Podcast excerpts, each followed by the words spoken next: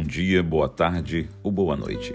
Meu nome é Gleuto Serafim e nesse, nesse devocional de hoje eu quero refletir sobre a importância que nós damos à felicidade. O ato de buscarmos esse sentimento onde nós podemos dizer eu sou feliz ou eu estou feliz. Hoje eu quero também refletir nessa responsabilidade que nós temos de ajudar os outros a serem felizes. E eu creio que isso faz parte da jornada da nossa vida, pois se fazemos os outros felizes, automaticamente também nos tornaremos felizes. Isaías declara assim: Regozijar-me-ei muito no Senhor. A minha alma se alegra no meu Deus, porque me vestiu de vestes de salvação e me cobriu com o manto da justiça. Isaías 61, versículo 10. É importante nós é, entendermos que o Senhor nos absorve com essa alegria, essa felicidade. E se nós podemos levar essa felicidade às outras pessoas, eu creio que o nosso mundo seria diferente. A felicidade, ela é uma jornada, ela não é o objetivo. É, a felicidade talvez seja o Holy Grail, né? o santo grail indescritível das emoções. Quando talvez aí essas grandes companhias como a American Co, por exemplo, conseguirem colocar dentro de garrafas a felicidade, a indústria farmacêutica então será a dona do mundo, né? Os psicólogos, os filósofos, os teólogos já fizeram reivindicações sobre ela. No entanto, ninguém pode defini-la. Ninguém pode ver a felicidade, ninguém pode sentir o seu cheiro e ninguém a possui. A ciência nunca poderá simular esse fenômeno e a história ela não pode encontrá-la. E tudo isso enquanto que o nosso Criador, ele trabalha horas extras para nos deixar experimentar a felicidade. Há mentiras indefinidas nas nossas bússolas. Nós olhamos em todos os cantos e recantos distantes e não vemos o que está na cara. Então, onde está se escondendo? Entremos onde, onde nem os anjos se atrevam a pisar no mundo do medo, da desconfiança, da angústia, do ciúme, da grosseria, da inveja. E a lista continua. O que, que tem essa lista negra em comum? Eu diria que seria a distância. Eles criam ou refletem a lacuna, o abismo, a separação e a distância entre as pessoas. A criação começou com um, singular, único. No começo não foi o que, apenas um. A unicidade se dividiu em casos, em cacos infinitos assim, cada um refletindo todo. O processo de, de desmembramento, assim, de, de, quebrar, é um fenômeno que, que talvez assim lá na, na religião judaica, os cabalistas descrevem como Shiviras Hakelim, né, o Big Bang espiritual que se explodiu.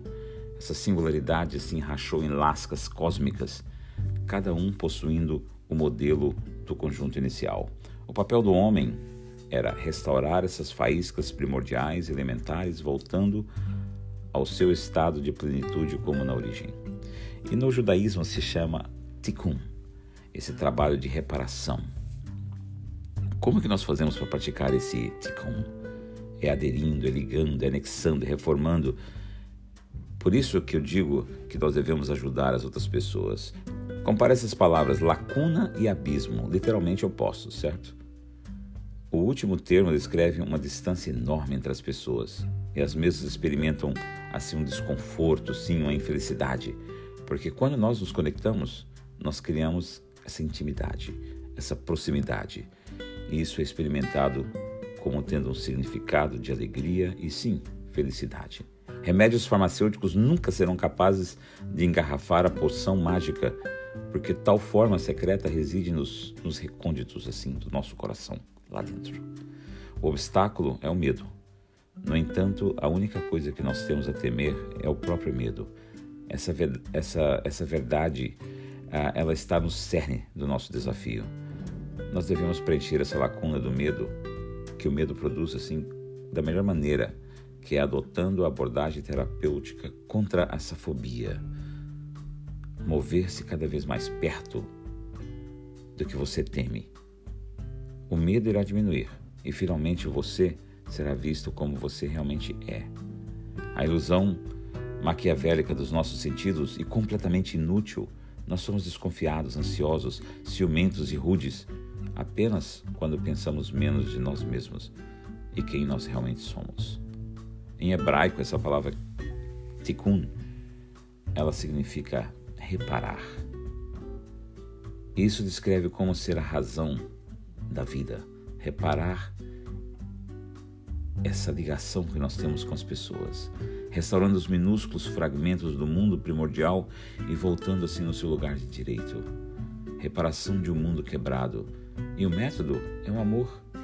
Amar a Deus é a verdade para cada ser humano. Nós somos todos essencialmente bons. Portanto, nós devemos ser expressões de bondade e de gestos de amor e de conexão para poder reparar essa distorção e curar um mundo assim plenamente. Esse desafio, ele não é só meu, ele é seu e meu. Não fuja dele. Esteja assim ao alcance das pessoas. Mesmo se houver um risco de rejeição, chame. Mesmo se não houver resposta, lute contra essa injustiça, essa desigualdade. Seja ousado nas suas iniciativas de tikkun, porque você, você foi colocado aqui nesse mundo exatamente nessas circunstâncias de vida, onde a jornada da sua alma se destina a efetuar a maior mudança no mundo. A felicidade é fácil, mas não é o objetivo da vida ou uma busca pessoal. Ela é uma jornada. E hoje eu diria para você: encontre o seu amigo que precisa de você. Regozije com ele Mostre para ele que há esperança na salvação, que há esperança em um mundo melhor. Que você possa ter um lindo fim de semana e que você possa desfrutar a felicidade através da sua vida. Em Salmos, no capítulo 16, versículo 11, diz assim: Far-me-ás ver a vereda da vida, na tua presença a abundância de alegrias e à tua mão direita há delícias perpetuamente. Por isso, eu convido você hoje a ter felicidade, a buscar a felicidade na sua vida e levar ela também às outras pessoas. Que Deus possa abençoar você neste lindo fim de semana.